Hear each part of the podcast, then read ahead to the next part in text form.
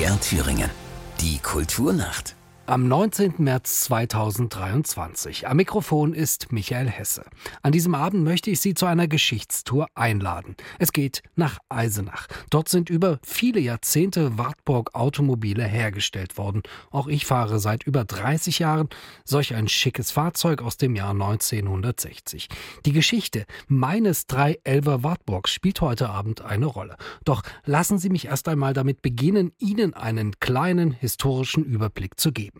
Der Wartburg aus Eisenach hat eine über 100-jährige Geschichte. In der Fahrzeugfabrik Eisenach, die Ende 1896 gegründet wurde, sind noch vor der Jahrhundertwende die ersten Motorwagen produziert worden. Und das, obwohl Vorurteile gegenüber den Wagen ohne Pferde herrschten.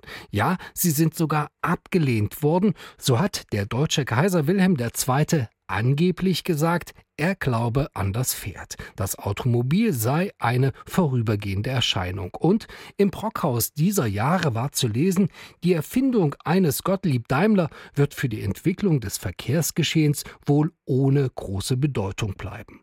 Dabei versunken die Städte teils im Pferdemist. Die damit verbundenen üblen Gerüche waren damals überall wahrnehmbar.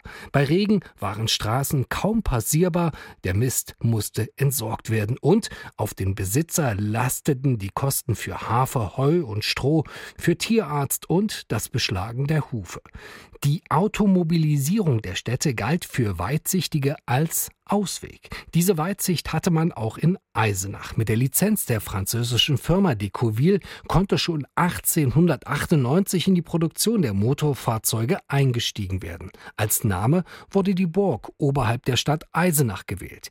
Die Wartburg Motorenwagen mit Heckantrieb galten als solide. Noch heute sind die Modelle von damals im Automobilmuseum in Eisenach ausgestellt. Leiter Matthias Dort ist solch einen Wartburg sogar schon gefahren. Interessant, dieser Wartburg fuhr ungefähr 40 km/h. Die ersten Ausführungen hatten dreieinhalb PS. In der zweiten Ausführung, die dann schon eine Wasserkühlung hatten, die hatten dann 5 PS. Ohne Hinterradbremsen und eigentlich auch ohne Vorderradbremsen, nur mit einer Getriebebremse ausgestattet.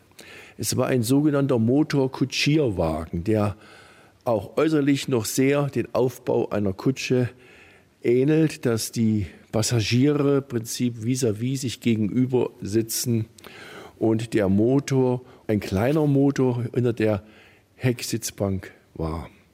Die Autos waren im Prinzip so alt, dass äh, noch nicht mal ein Lenkrad erfunden war. Wir hatten eine Stangenlenkung, ja.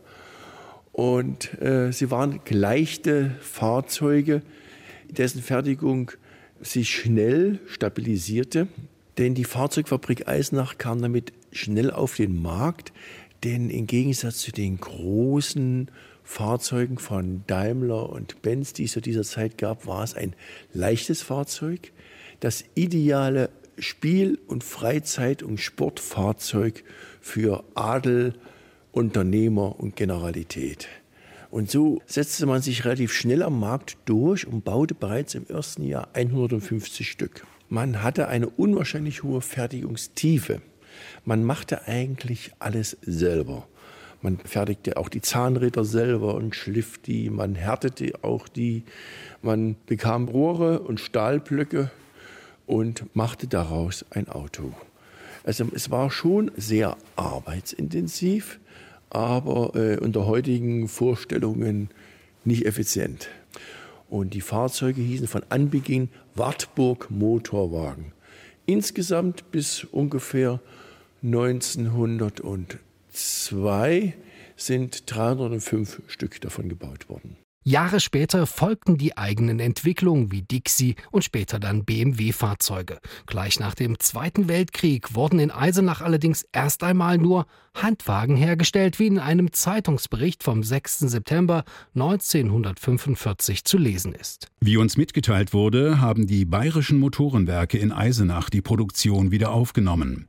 Einst bekannt durch ihre Automobilproduktion, stellen sie heute motorlose Kleinfahrzeuge und Haushaltsgeräte her. Am 13. Oktober 1945 kam dann der Befehl 93 der sowjetischen Militäradministration, der regelte, dass die Produktion von Automobilen und Motorrädern wieder aufgenommen werden darf. Aus BMW wurde EMW und dann das VEB Automobilwerk Eisenach. Der Nachfolger des seit 1950 produzierten IFA 9 wurde 1955 als Wartburg 311 vorgestellt. Eine Reminiszenz an den ersten Wartburg Motorenwagen. Der viertürige Dreizylinder-Zweitakter mit Vorderradantrieb hatte 37 Pferdestärken zu bieten. Aus Sicht des Eisenacher Museumsleiters Matthias Doth war das Auto technisch und vom Design anderen Fahrzeugen deutlich überlegen. Es war ein ganz modernes Auto. Mit die Karosserieform war eine der modernsten überhaupt. Während andere Hersteller wie, wie Opel und auch Mercedes im Westen noch die klassische Pontonform fertigten, die noch sehr sich an den Vorkriegsautomobilen anlehnten, war es ein zeitgerechtes, modernes Auto, eigentlich im Westen nur vergleichbar mit Burgward. Es hatte eine eigene Karosseriesprache, die sowohl modern war, sie war formgestalterisch interessant und sie nahm auch amerikanische Stilelemente auf. Den Kühlergrill und die geschwungenen Kotflügel. Es war kein Auto mehr, wo man den Zweck ansah, sondern es war ein Auto, was ganz einfach formschön war. Und durch diese klassische Trennung zwischen Rahmen und Karosserie war es auch natürlich relativ einfach, auf den fertigen Rahmen andere Karossen aufzubauen. Und die Karosserievielfalt, die der Wartburg 311 hatte, hatte man nie wieder von einem Auto. Es gab es insgesamt in neun verschiedenen Karosserievarianten. Neben der klassischen Limousine eine unterschiedliche Luxusausführung mit Schiebedach gab es den dreitürigen Kombi für Handwerker. Es gab die ideale Campinglimousine, die für meine Begriffe 40 Jahre zu früh kam, denn es war der erste fünftürige Lifestyle-Kombi überhaupt, der gebaut wurde. Es gab ihn als, als Roadster, als 313er Sportwagen, es gab ihn als Cabriolet. Und es gab ihn aber auch als klassisches Arbeitstier, als Pickup, als Transportfahrzeug. Und es gab ihn auch für die sogenannten gesellschaftlichen Bedarfsträger, sprich Polizei oder Armee, auch als Kübelwagen. Der Wartburg 311 war übrigens ein erfolgreiches Auto, verkaufte sich hervorragend, wurde in 35 Staaten exportiert. Ungefähr, sagen wir, hat man vom Wartburg 311 im Jahr so zwischen 30 und 35.000 gebaut. Also das Werk war schon relativ groß, hatte, denke ich mal, so 6.000 Mitarbeiter. Es hatte eine unwahrscheinliche Fertigungstiefe. Es wurde jedes Teil, jedes Zahnrad, jedes Blechteil selber gebaut. Es wurde alle Teile für den kompletten Motor selber gemacht. Es wurde die Kurbelwelle selber gemacht. Es wurden die Hubscheiben, die Pleuelstangen selber geschmiedet, aus Stahl geschmiedet, Wärme behandelt. Eine Härterei, eine Schleiferei gab es. Es wurde eben so gut, außer der Elektrik und den Reifen, sage ich mal pro Form, so gut wie nichts hinzugekauft. Das Werk hatte, glaube ich, drei bis 400 Betriebe, die Kleinteile zulieferten. Aber eigentlich baute man das Gros alles selber. Man machte auch die ganze Textilabteilung, die Sitze wurden selber gebaut. Es gab eine Näherei, wo die, die Stoffhimmel selber gemacht wurden. Die Galvanik, die ganze Wärmebehandlung wurde gemacht. Jedes, jede Welle im Getriebebau wurde einzeln gedreht, wurde mehrfach behandelt. Es war eine Fertigungstiefe, die man sich heute so nicht mehr vorstellen kann und die auch nicht vergleichbar ist mit der heutigen Technologie.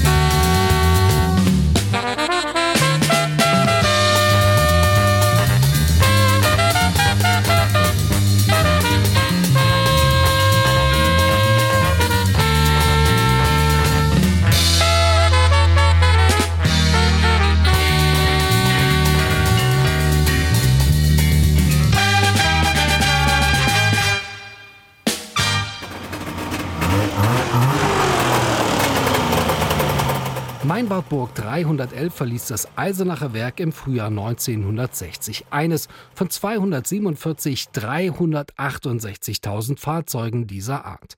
Die erste Zulassung datiert auf den 7. März 1960. Erstbesitzer war ein Zahnarzt aus Leipzig, der 1894 geboren wurde. Zweitbesitzer war Rolf Vogt aus Hermstedt bei Apolda. 1932 geboren, hatte Rolf Vogt das Auto als junger Mann 1961 erworben.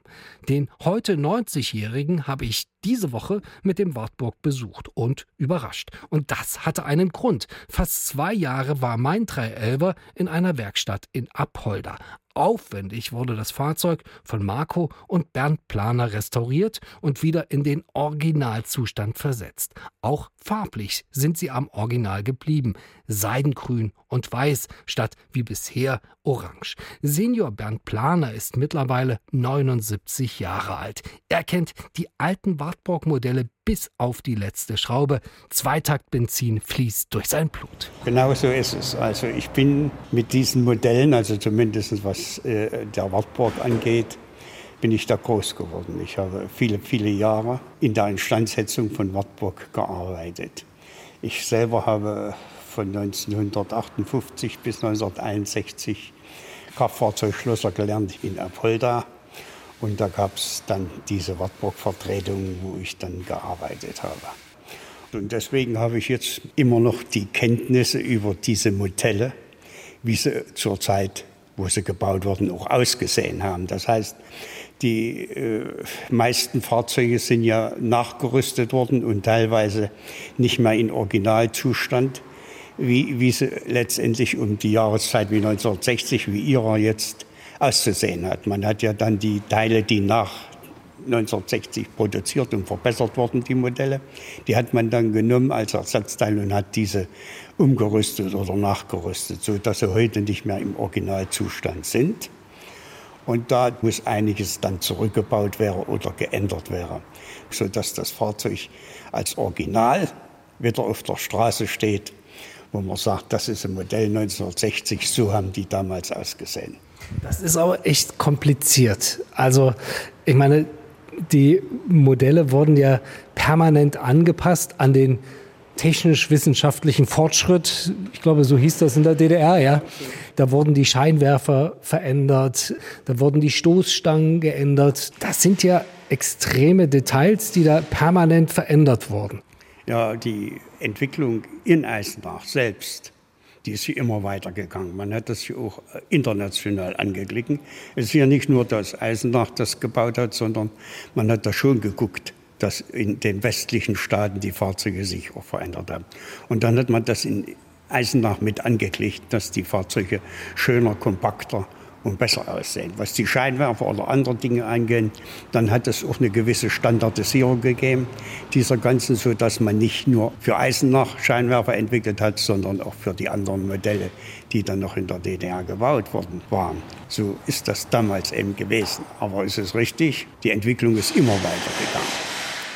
Können Sie mir denn, es ist wahrscheinlich schwer, aber einfach mal beschreiben, wie diese Entwicklung dieses konkreten Autos war? Also ich meine, der ist 56, wenn ich mich recht erinnere, 1956 erstmals auf den Markt gekommen. Ist aus dem DKW entstanden. Der DKW ist ja letztendlich zu Kriegszeiten der F9 entwickelt worden, ist dann durch die Kriegsproduktion letztendlich nicht weitergebaut worden. Und man hat dann in der DDR wieder angefangen, diesen IFA zu bauen, diesen IFA F9. Den hat man in Chemnitz gebaut und in Chemnitz hat man dann den F9 nach Eisenach verlegt und dieser F9 nannte sich dann 309. Und damit hat man in Eisenach wesentlich größere Stückzahlen bauen können, wie letztendlich in Chemnitz. Und aus diesen EMW oder aus diesen F9 ist dann der Wartburg gebaut worden. Und den hat man 1956 auf der Messe, glaube ich, vorgestellt. Da war das erste Modell da. Diese drei Buchstaben führen den Besucher der 30. Internationalen Messe in Poznan zum DDR-Pavillon. Bewunderung finden hier nicht nur die neuesten Visitenkarten der optischen Industrie der DDR, sondern auch die günstige Raumaufteilung, die jeden Besucher auf einem Weg an allen Ausstellungsstücken vorbeiführt. Dass mancher dabei vor diesem Bekannten einen Augenblick länger verweilt, ist verständlich. Der Wartburg Deluxe kann sich neben den anderen Automobilen der internationalen Aussteller sehen lassen. Und das war im Grunde genommen die neue Karosserie und das F9-Fahrgestell, was man drunter gebaut hat. Und man hat hier immer den Dreizylindermotor gebaut. Und den hatte man dann auch ein bisschen überarbeitet und da war wesentlich besser bereits im Wartburg drin. Man hatte dann in den Wartburg auch die Lenkradschaltung eingebaut das sind alles solche Neuheiten, die dann damals auf den Markt kamen. Wie alt waren Sie 1956, Herr Planer? Ach, da war ich 1956, zwölf Jahre. Auch bei uns in der DDR lief dieser Tage etwas von Stapel. Der neue Wagen Wartburg der volkseigenen Automobilwerke Eisenach. Ja, ein schmuckes Kind mit 36 PS, das mit über 100 Kilometern pro Stunde über unsere Straßen reisen wird. Mhm. Gut ausgestattet und niedrig im Verbrauch. Und noch eins, der volkseigene Wartburg wird als Exportwagen auf dem internationalen internationalen Automarkt den Volkswagen endgültig überrunden. So 56 mit diesem Dreizylindermotor, war das noch up-to-date, war das noch aktuell? Ich meine, andere, beispielsweise Jaguar, die hatten ja da schon Vierzylinder, Sechszylinder mit 150 PS. Also war sowas noch aktuell damals? Also in 1956 war das noch aktueller, durchaus auch im Westen gefahrenes Auto wie da DKW 3-6, da hatte man diesen Motor auch eingebaut und da war das noch ein aktuelles Auto. In den 60er Jahren, da war es nicht mehr so, aber das sind dann interne Entscheidungen gewesen hier in der DDR, die letztendlich gesagt haben, wir bauen den Dreizylinder weiter. Es gab ja große Überlegungen letztendlich, wie man den noch effizienter gestalten konnte. Aber letztendlich ist eine Entscheidung gewesen, die hier in der DDR gefällt worden ist. Was ist denn dann in den darauffolgenden Jahren an dem Auto verändert worden? Was hat das Gesicht geprägt? Was man da als Modernisierung hatte, war bereits das Synchrongetriebe.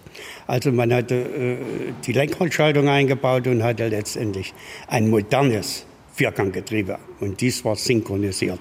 Was bedeutet das? Synchronisiert heißt letztendlich, dass die parallel laufenden Räder durch den Synchron zum Ausgleich gebracht werden und dann einfacher sich schalten ließen. Jetzt bei Standardgetrieben, also mit dieser Verzahnung, musste man zweimal kuppeln und das fiel jetzt bei der Schaltung weg. Der Wartburg ist ein idealer Wagen für jeden Zweck, ob geschäftlich oder privat.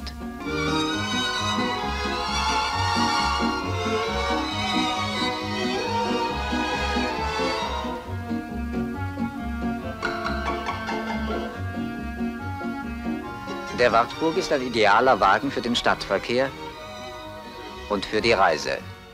Wenn Sie davon jetzt immer noch mal irgendeinen auf der Straße sehen, Sie haben ja auch einen in, in Ihrer Werkstatt stehen, beziehungsweise im Autohaus. Pocht da das Herz? Wie ist das Gefühl? Da fahren ja nicht mehr allzu viele von rum. Es ist altersbedingt. Man fängt dann im Alter an und erinnert sich letztendlich, wie es in der Jugend oder wie man in, als in der Lehre oder wo man als Jungverarbeiter gearbeitet hat.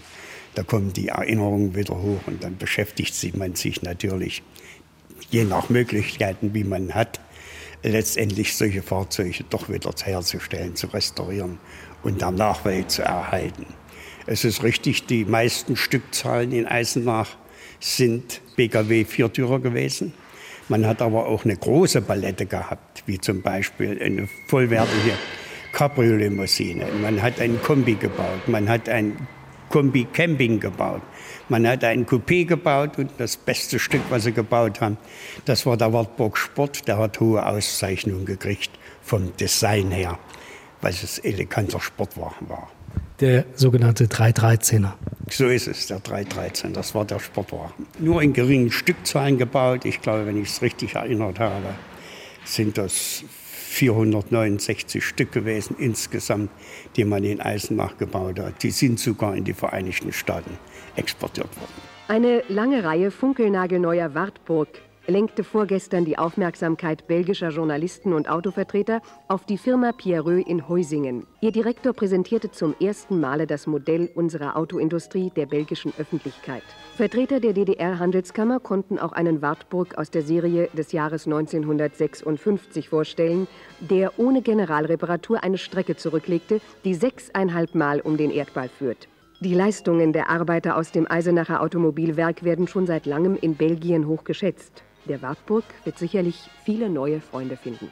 Wer heute so ein Auto hat, der kann sich als glücklich bezeichnen, weil die Autos sind ja mittlerweile extrem im Wert gestiegen. Ja? Alle äh, Wartburgs mittlerweile, es gibt noch wenige, aber alle sind extrem im Wert beschränkt. Wo gerade solche Fahrzeuge, die wenig hergestellt worden sind, wie der 313er, der hat heute einen Wert, wenn er gut restauriert ist, wenigstens um 100.000 Euro. Das ist schon eine vernünftige Stückzahl, die das vom Preis her gesehen. Aber wie gesagt, die anderen steigen auch im Wert. Es gibt äh, Coupés, hat man gebaut, da hat man 5500 Stück gebaut. Von der Cabrio-Limousine hat man 2200 gebaut. Von den Camping, ich glaube 7000 oder noch mehr. Aber im Grunde genommen war das große Stückzahl war die Viertürer-Limousine, die man sich da letztendlich durch die Verkehrsaufkommen, was dann schon kam, wo die Leute äh, Freizeit haben wollten und letztendlich auch mal ausfahren wollten, war das die Limousine für den kleinen Mann oder für den Mittelstand. Ein Mittelklassewagen, den man durchaus weltweit mitvermarkten konnte und auch großes Interesse an dem Fahrzeug gegeben hat. Wenn man nach 60 vielleicht noch ein Viertaktmotor eingebaut hätte, dann wäre das durchaus ein Exportschlager geworden. Aus heutiger Sicht waren die Autos damals sehr preiswert, aber aus damaliger sehr teuer. 14.000 bis 16.000 Ostmark Mark der DDR her. Man muss nun mal äh, die Sache so sehen, die haben um die 16.000 gekostet, sicherlich der und der ein bisschen mehr. Aber wir haben ja auch wenig verdient. Ja? Wir haben als Lehrlinge 85 Ostmark gekriegt und wir haben einen Stundenlohn gehabt als Jungfacharbeiter von einer Mark 65. Das ging los bei einer Mark 43 und wurde dann hoch auf eine Mark 65.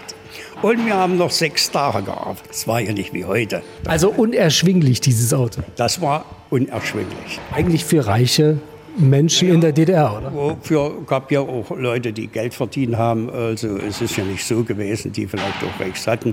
Man hatte ja, gerade was hier in Apolda war, da waren die Strickerbetriebe, die hatten ja letztendlich die Möglichkeiten und das Geld, solche Fahrzeuge zu kaufen. Aber der kleine Mann, der auf Arbeit ging, der hat da zugeguckt.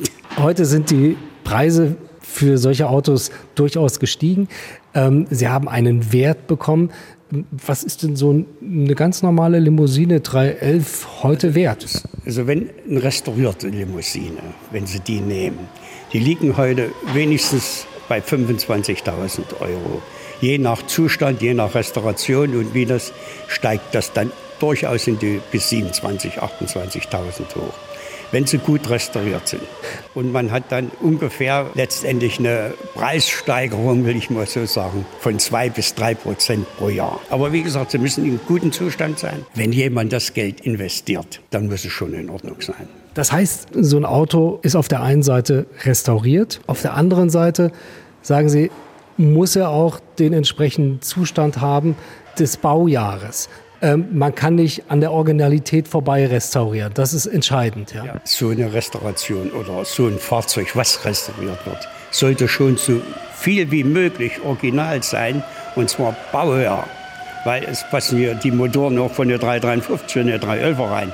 Aber das ist letztendlich nicht original, das ist letztendlich, damit man damit fahren kann. Aber wenn ich vom Preis ausgehe und das Fahrzeug ist original restauriert und hat auch Originalteile drin, die zu diesem Baujahr passen, dann ist der Wert natürlich da. Jetzt gehen wir mal einfach auf einen, gehen wir mal auf mein Fahrzeug, mein 311er Wartburg. Was musste da original umgedreht werden? Weil wir hatten ja ein Modell, das über die Jahre, über die Jahrzehnte immer wieder irgendwie erneuert wurde. Da wurde immer irgendwas verbessert oder verschlimmbessert zum Teil auch.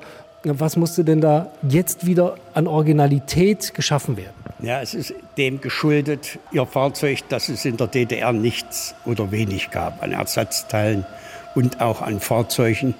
Und die Familien wollten ja, wie gesagt, ein bisschen Freizeit haben und auch mal wohin fahren.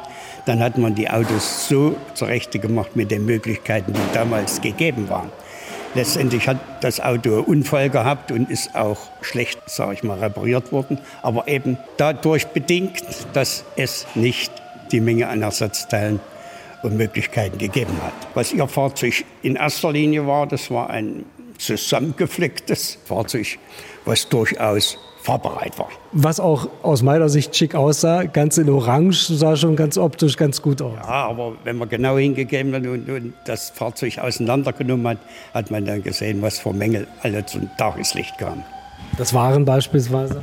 Nur das Heck war zweifach zusammengeschweißt und unterschiedlich in der Rundung und allem drum dran. Dann hatte man vorne hat man diese Motorraumseitenteile letztendlich von den 312er genommen und nicht mehr von den von Baujahr 1960 und man hat letztendlich Windflügel vorne von den Motor von der 353er dran gemacht, was nicht gerechtfertigt ist. Man hat äh, die Heizungsanlage dadurch ändern müssen. Die Stoßstangen, sind die modernen schon gewesen, von den drei Öfern. Die Rückleuchter waren doch original dran. Und die Scheinwerfer vorne, die waren auch nicht mehr original. Das war der Einheitsscheinwerfer, den man dann entwickelt hatte in der DDR für alle Fahrzeuge. Also ich verrate Ihnen, die Rückleuchten, die hatte ich irgendwann mal ausgebessert, die hatte ich irgendwann mal ersetzt. Neue gegen die alten, ja. Also ähm, die Vorderscheinwerfer, die mussten erneuert werden auf Original. Äh, das sind 200 Millimeter äh, im Durchmesser Scheinwerfer. Ja. ja. das sind die 200 Millimeter Scheinwerfer und die Einheitsscheinwerfer haben nur einen Durchmesser von 170 Millimeter gehabt. Die mussten erneuert werden, dann die Stoßstangen mussten erneuert werden, die Innenkotflügel mussten erneuert werden. Lenkrad musste erneuert werden. Das ist ein Lenkrad, das nicht von 900er Wartburg, sondern bereits vom 1000er, den man in 1963, 64 gebaut hatte, mit einem 1000 Kubik Motor. Das ist aber noch ein 900 Kubik Motor drin und da passt das Lenkrad nicht dazu. Das sind die Details, über die wir am Anfang gesprochen haben, die, wenn so ein Auto original sein soll, dann auch verbessert werden müssen. Herr Planer, wo bekommt man denn heute überhaupt noch Ersatzteile her? Ich meine, die werden ja nicht in irgendwelchen Lagern jetzt rumliegen, dass sie da hinfahren können und sagen können, ich brauche jetzt mal was für den 311er. Ja, es hat sich in Ostdeutschland ein Oldtimer-Markt aufgetan. Dieser Oldtimer-Markt, wie zum Beispiel in Erfurt, dann gibt es schon viele Ersatzteile noch, die letztendlich in vielen Garagen gelegen haben. Viele äh, Betriebe haben sich spezialisiert jetzt und haben wahrscheinlich diese Ersatzteile aufgekauft, um sie dann letztendlich zu restaurieren. Also die werden schon instand gesetzt teilweise, sehen die sehr gut aus und die werden dann in diesen Oldtimer-Märkten vermarktet. Beispielsweise Chromteile, oder? Chromteile. Man, man hat Chromteile, wo, wobei die moderne Stoßstange, die durchgehende, die dreiteilige, letztendlich mehr auf dem Markt ist wie die zweiteilige, also die zwei Stoßstangen.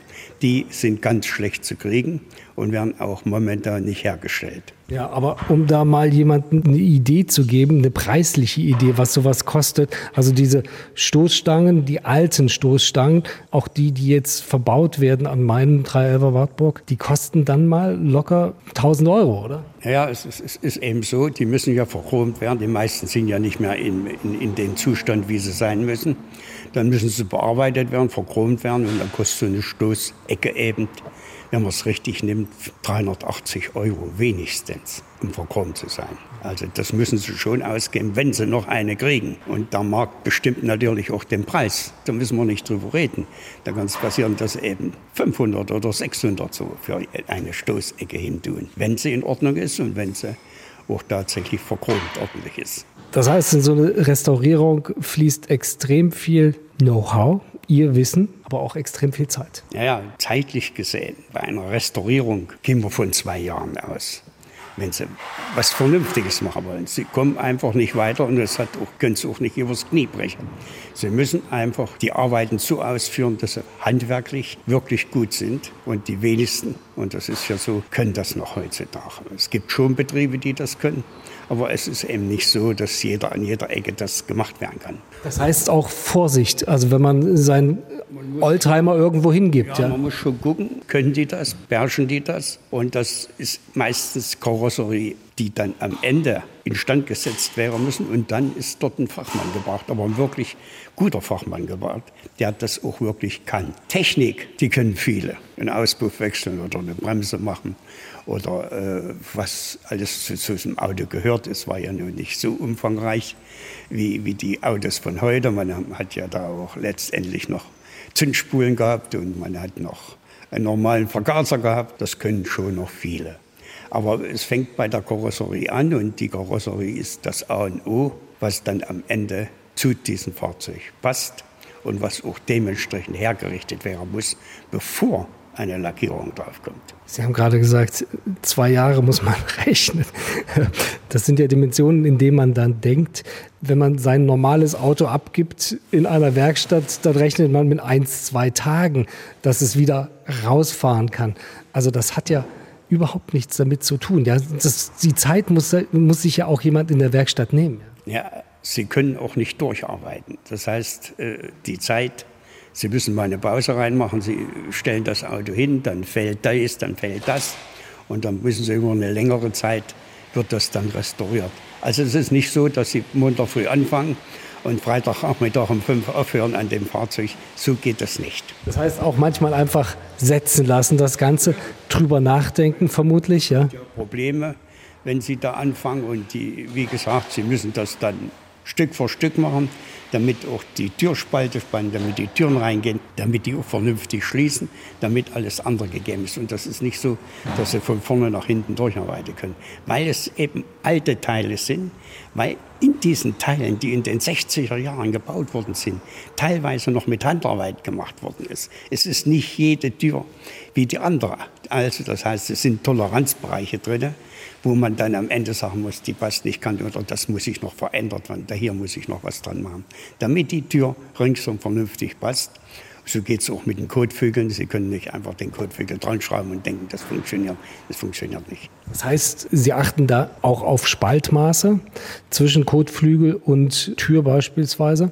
Aber wenn die Bleche schon gar nicht aufeinander abgestimmt sind, wenn das gar nicht eigentlich funktioniert, wie funktioniert es denn dann? Wie machen Sie das? Naja, also heutzutage gibt es Ersatzteile. Wenn Sie da Originalteil nehmen von der Kotflügel, dann schreiben Sie drauf, da passt. Standardisiert. So, genau, so komplett und so perfekt sind die Ersatzteile heute. Also gerade im Blechteilenbereich arbeitet man heute mit diesen Pressen, die so genau sind. Das hat es damals nicht gegeben. Aber trotzdem, man kann diesen Kotflügel, der ja die gleiche Form hat und auch gar nicht so schlecht aussieht, den muss man eben dann anpassen. Und dann muss man eben, wie ich gesagt habe, da muss man eben anfangen, muss die Türen und das und den Kotflügel und dass diese Konturen und dass diese Linie dieses Fahrzeuges letztendlich wieder rauskommt. Und dann müssen sie vielleicht ein Loch ändern oder müssen das ändern oder müssen hier noch ein bisschen nacharbeiten. Und das, solange kein Lack drauf ist, können sie das hier machen. Sie können das anpassen. Das ist kein Problem. Kommt denn, wenn das Auto dann rausfährt hier bei Ihnen aus der Werkstatt, ein Auto auf die Straße, das einen besseren Zustand hat als das, was damals bei AWE in Eisenach vom Band gerollt ist? Richtig. Es ist natürlich jetzt mit den modernen Mitteln, die zur Verfügung stehen, ist es natürlich, sieht es vielleicht auch besser aus. Es ist einmal im Lack besser, weil die Beschichtung dann äh, letztendlich der Lackaufbau, bevor lackiert wird, mehrere Schichten dann gemacht werden. Das hat man damals nicht so gemacht. Man hat auch damals durch die Serienproduktion auf die Spaltmaße nicht genauso achten können, weil das ja reine Serie war. Das ist klar. Deswegen konnte man mal sehen, dass das heute besser aussieht wie der mal von Original. Sie haben an meinem Auto, kann man sagen, fast jede Schraube in der Hand gehabt, oder? Fast jede Schraube. Wir haben also die Karosserie letztendlich so weit auseinandergenommen, auch den Innenraum, sodass die reine Blechkarosserie bloß noch zur Verfügung steht. So dass sie das richtig in die Form kriegen und anschließend lackieren werden kann. Das hört sich jetzt so einfach an, aber ähm, das bedeutet ja, also die Bleche vom Lack befreien erstmal? Ja, das muss alles runter. Das gesamte Fahrzeug muss reine weg ent entlackt werden, wenn ich mal so sagen darf. Und wenn das dann entlackt wird, dann fängt man an und macht diesen Aufbau auf diesen Lack. Da gehört hier viel dazu. In erster Linie kommt so eine Art Rostschutz drauf und danach baut man dann dementsprechend auf, wie gesagt, mit Spritzspachteln, mit anderen Dingen. Und dann muss das Fahrzeug so gespachtelt werden, dass keine Unebenheiten mehr an diesem Fahrzeug sind. Herr Planer, letzte Frage. Was macht Ihnen Spaß an Ihrer Arbeit? Ich meine, Sie machen Sie so lange schon. Ich bin jetzt nur ein bisschen alter und habe mein Leben lang nichts anderes gemacht wie Autos. ob es Verkauf ist oder ob es Instandsetzung. Und wenn man nun ein gewissen Alter hat wie ich und noch einigermaßen kann, dann habe ich mir diese Oldtimer-Strecke ausgesucht. Ganz einfach, weil mir das Spaß macht und weil ich dann noch in Bewegung bleibe, weil mein Kopf auch noch mitarbeiten kann, sodass ich noch ein bisschen fit bleibe und noch was vom Alter habe. Das ist der Grundgedanke. Und Sie haben uns das Ding gebracht. Da wollen wir es natürlich nur noch ordentlich machen, sodass ich, wenn ich es mal sehe auf der Straße, auch sagen kann, ja, das sieht ordentlich aus, kann man stolz sein.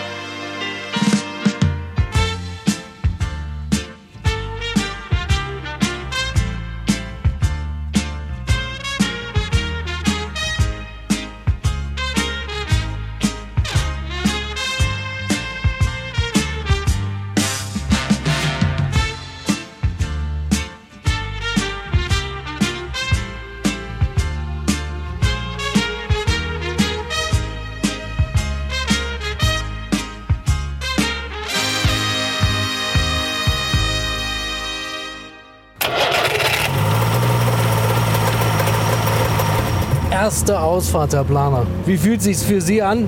Ja, wie in alten Zeiten. Gell? Das Schöne ist, Sie haben ihn angelassen, er ist sofort angesprungen und jetzt hüpft er so über die Schlaglöcher.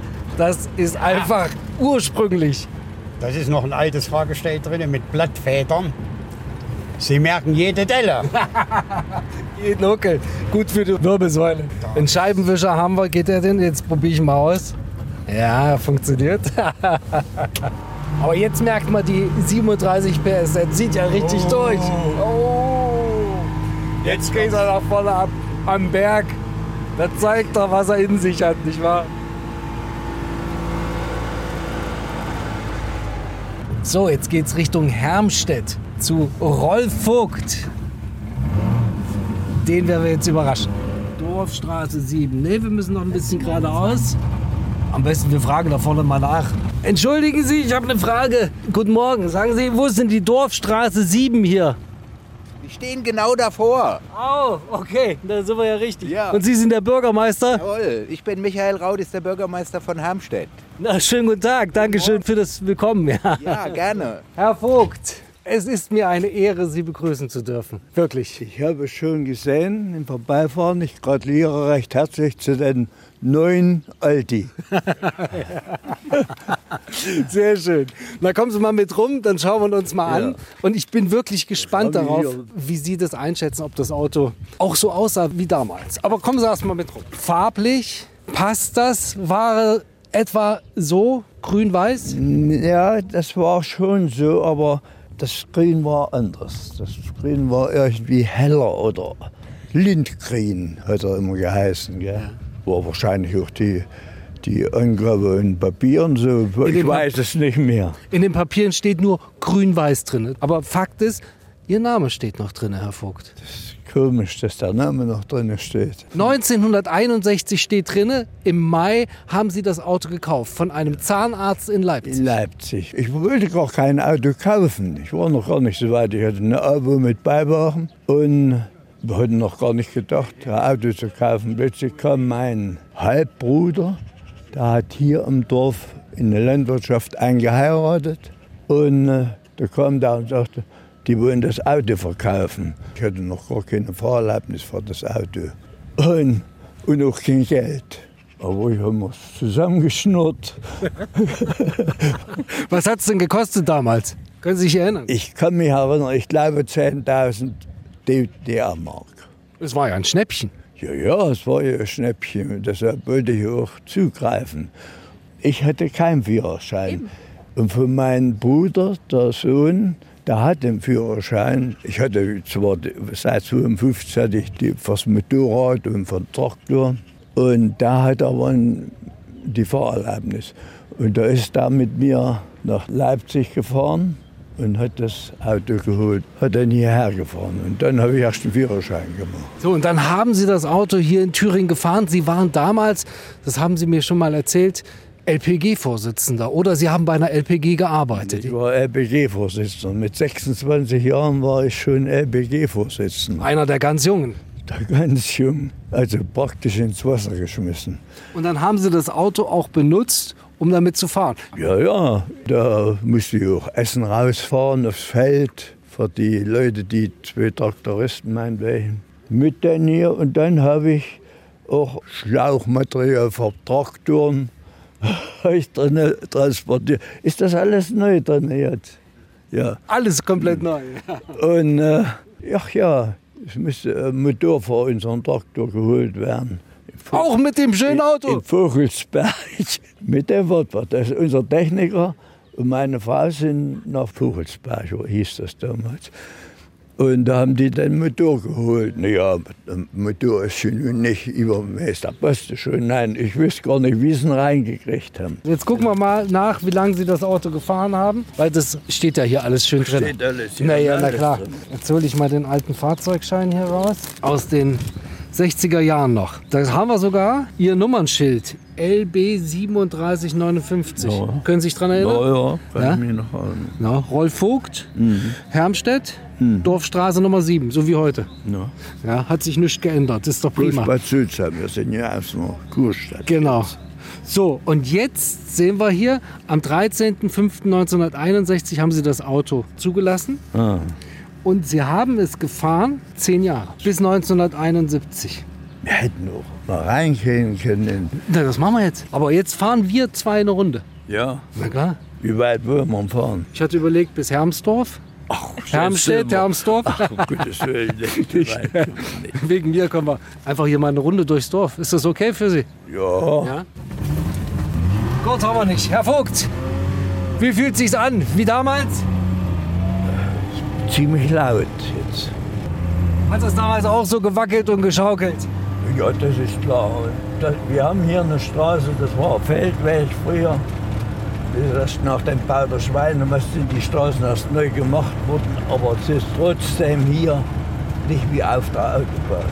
Das ist doch bestimmt mal eine Überraschung, so im Alltäglichen, oder? Schon, ich habe mich schon gefreut. Ich kann auch nachvollziehen, Sie wollen die Freude auch zum Ausdruck bringen, gell?